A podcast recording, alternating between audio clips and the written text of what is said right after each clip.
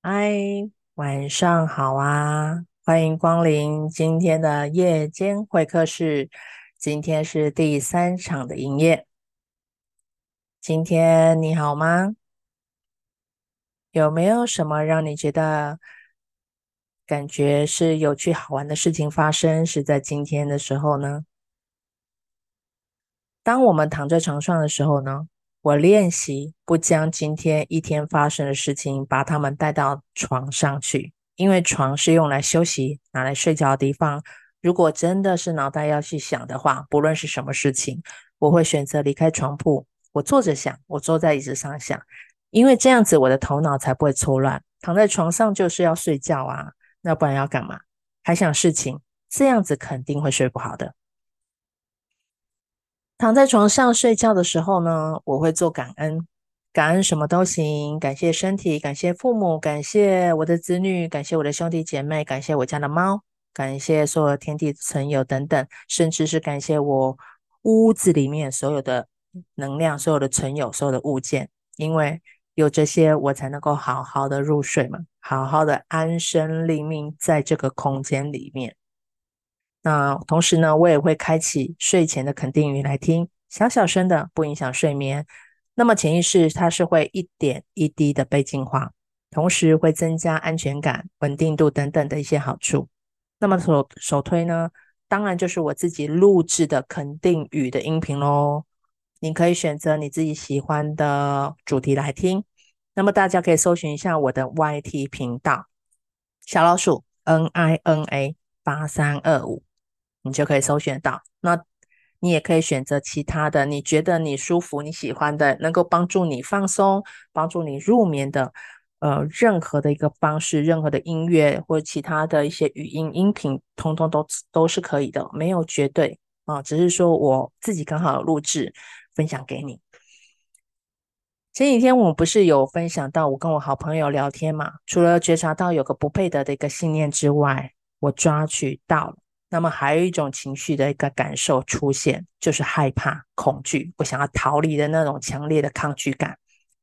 我现在会用这几个形容词去叠加出来的形容呢，可想而知那一份的情绪是多么的强烈啊！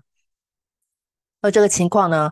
就是我自己觉察到，我内在有着对一份，就是对于宗教的那个感觉。就是对于宗教相关的一些事件、人啊，不管什么啊，只要提到宗教这件事情，我都会有这样的感觉。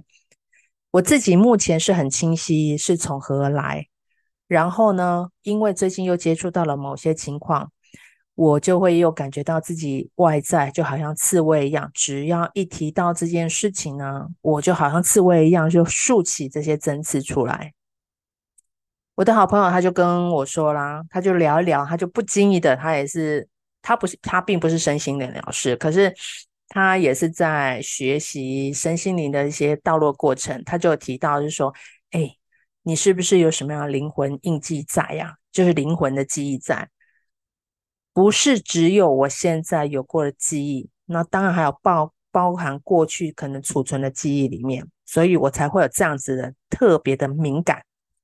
那当他说完这个时候，我自己就好像有一种，诶，发现到的感觉，好像另外一种说法去触动你，一个一种那个存在的能量体，就好像玩捉迷藏一样被我抓到了。我好像觉得说，诶，这个方向来来去来去了解，来去厘清或清理，或者说知道这份的恐惧不安的感觉是从何来，我们可以好好的怎么样去疗愈房，至少好像有另外一个角度可以去看看这。这样事情，这个情况怎么来来去做一些嗯清理平复之类的哈、所以我今天是想跟大家聊聊这个所谓的灵魂印记啊。那你们知道灵魂印印记？你们对灵魂印记是什么样的概念吗？你认为的灵魂印记是什么？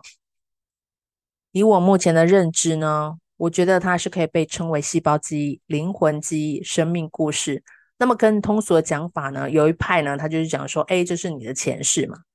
那有比较科学的方式来看呢，我们从心理啊、精神啊，或者神经学、免疫系统学这些科学研究者这些来看，综合出有一些比较科学性的观点。我们不要太过于神叨叨。但是如果说有一些比较科学性跟观点，是不是可以有助于我们能够多一层的一些了解？这些学者呢，他就发现啊，包含在情绪的那个分子是分布在人体的全身。它让我们能够理解到，情绪呢，就是储存在我们全身各个地方，而承载情绪的分子储存了我们一生所有的经验，过去卡住的感觉、情绪，无论我们的头脑是不是真的记得，都会保存这些记忆，保存这些在记忆细胞里面，而且是创造了我们的潜意识。以疗愈方面来说呢，一个人的身体，它就是有无数的。你，也就是我，我们自己集合的能量体。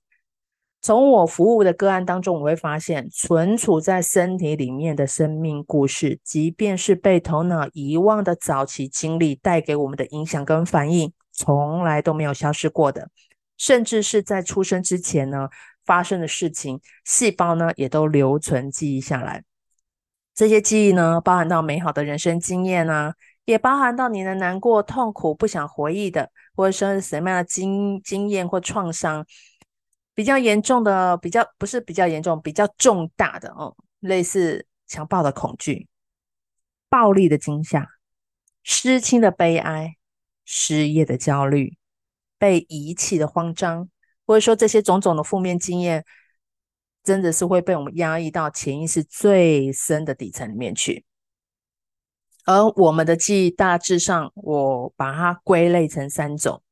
有没有其他一些见解？欢迎分享给我。第一个叫做继承的记忆，家族基因继承而来的记忆。第二个就是先语言的记忆跟先逻辑的记忆，也就是只出生的小孩到六岁之前，六岁以前的小孩就对了，他还不能够很流畅的表达说话，或者说很理性、很逻辑性的思考，他的生活是在西塔波跟阿法波的这样子的一个状态。所以说，他身上的一些发生的事情都会被编码或画面硬生生的给记录下来，并不会说，呃，透过什么样的方式先去分析啊，潜意识是完全的照单接收。所以说，当这些记忆在他成年之后被触发的时候呢，他们依然是处于那个像几个月，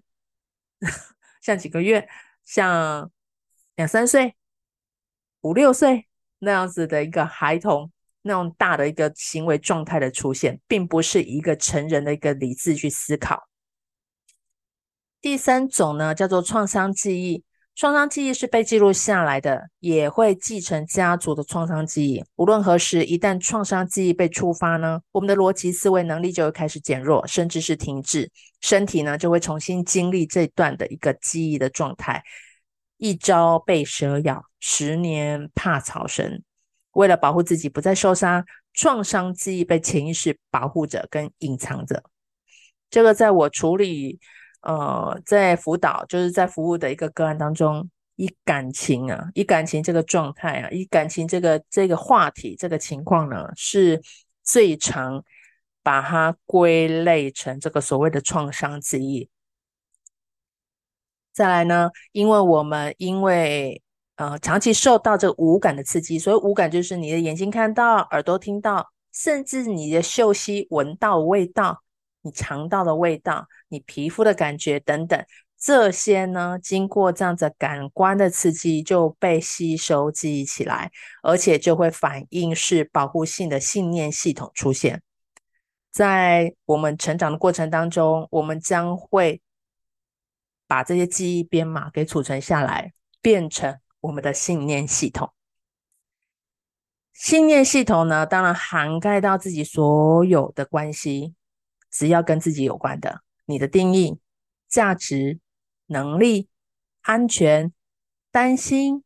能不能有爱，能不能快乐，哦，等等之类。不同的信念当然会经历不同的一个生活状态。那么我们的内心要是潜藏里面。有一个核心的信念是：我不被爱，我是没有价值的。我和其他人在一起的时候，他们也不会爱我，因为我本身就有问题。我总是遭遇失败，那些错误的信念产生对你有害的能量啊，亲爱的，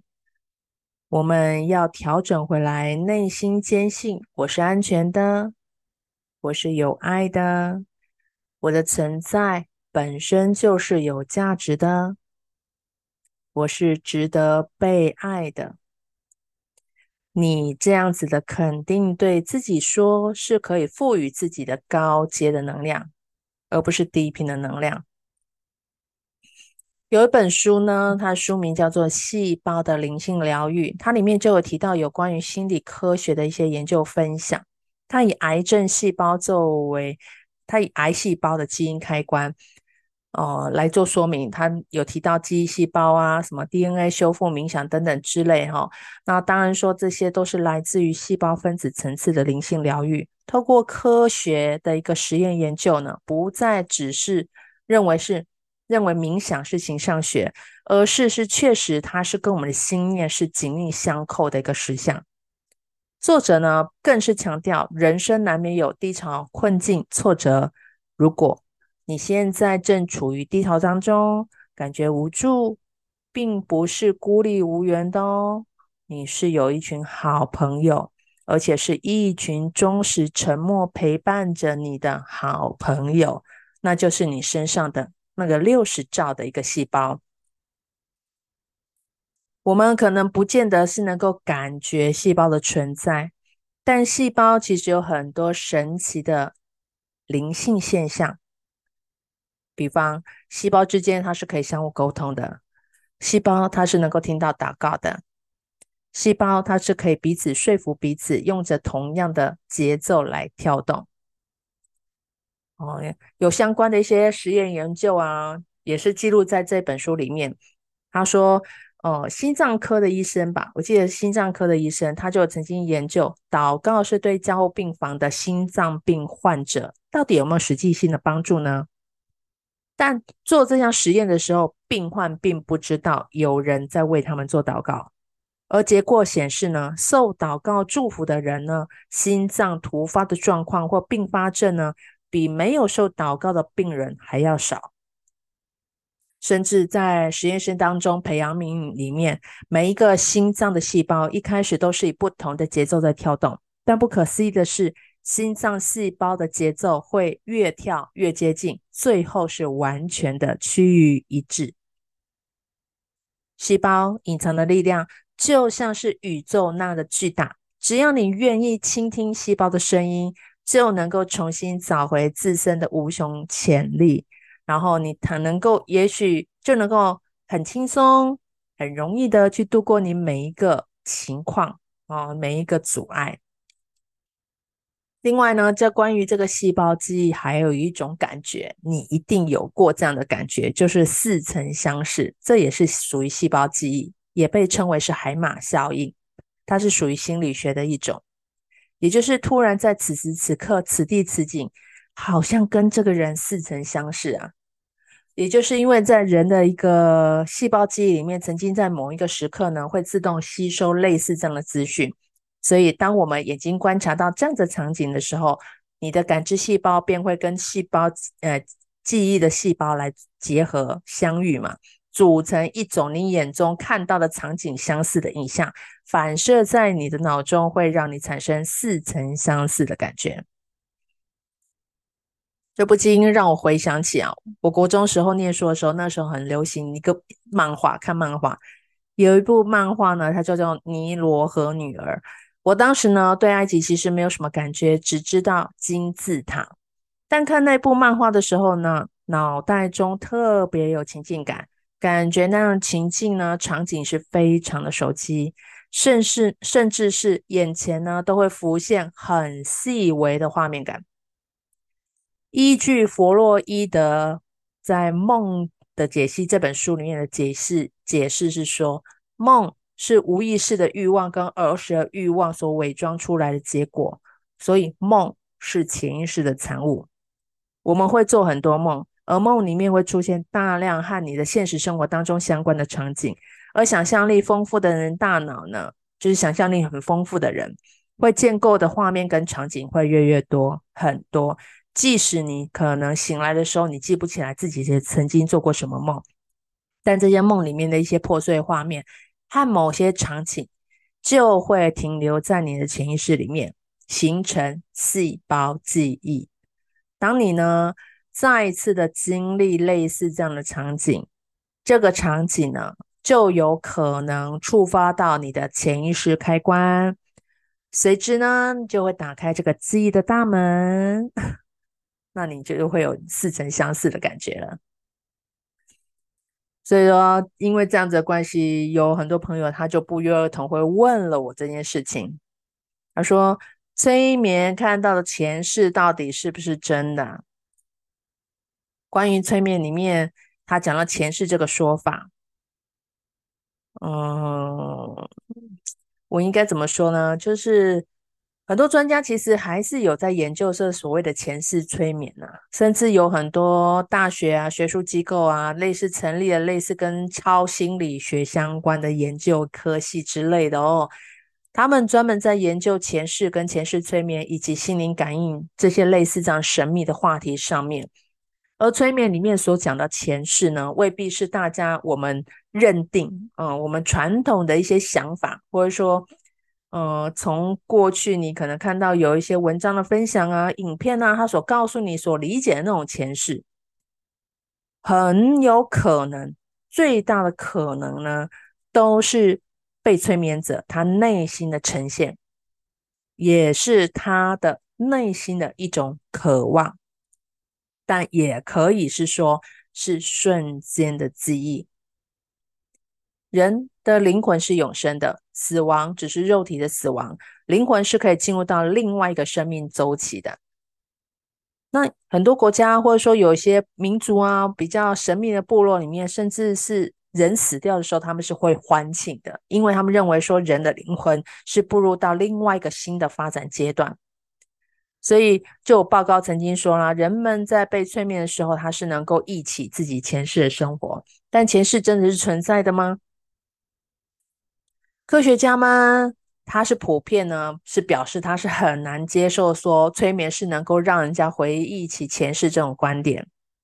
不过，也有部分的研究报告有指出，受催眠者能够叙述那样子详细的故事呢，除非是他真正的经历过那样的生活，否则是绝对不可能讲得出来，对吧？关于这一点呢，也是有很多人做了一些实验啊，即使是证明。哪些事情的真实性，受催眠者能够回忆起被催眠之前不曾知晓的事情，难道真的就是前世的生活吗？我们必须要承认哦，人在催眠的状态之下能够回忆起自己前世的生活，那么又必须接受这种观点，被催眠的人他是能够回忆起被催眠之前不曾知晓的事情。就是他自己的前世生活吗？那除了催眠之外，其实我们也是可以通过做梦的方式来回忆起自己的前世啊。不管是催眠或者是做梦的状态，也就是我们的人意识到不同的一些层次在，这这个方式这个基础并不难啊。只要真的能够学会自我放松，他就很容易进入到这种所谓的你想要的一个。前世的一些情况，你进入到那样子的状态。好，有些时候呢，催眠并不一定是促使他们回忆起这些事情的一些直接直接原因。催眠呢，在作用上面有很大的程度呢，只是使那些催眠敏感度比较高的人呢，相信自己的确曾经有过这样子的前世的生活，所以。催眠说回溯自己的前世这件事情，就看你自己怎么定义了，没有对错，只有选择当下你自己是不是合适的方式来帮助到自己。如果你对于催眠有一些想法，想要多一点了解，有些问题你想要多问，那你可以透过我的社群私讯给我，选择这样的疗愈方式。催眠只是一种工具，但是它可以做到有一定程度的帮助哦，可以帮助到你找到隐藏的信念、细胞记忆。更重要是可以帮助你放松、纾解压力、平衡你的能量系统。欢迎你来尝试看看、体验看看。最后呢，我们来练习一个小方法，如果你是对于灵魂记忆这件事情呢，是愿意接受这个说法的话，不妨我们就来尝试看看，我们以念诵宣告的方式来拿回自己的力量。而这个宣告呢，你可以是可以利用在睡前的时候，你来你来进行。那现在呢，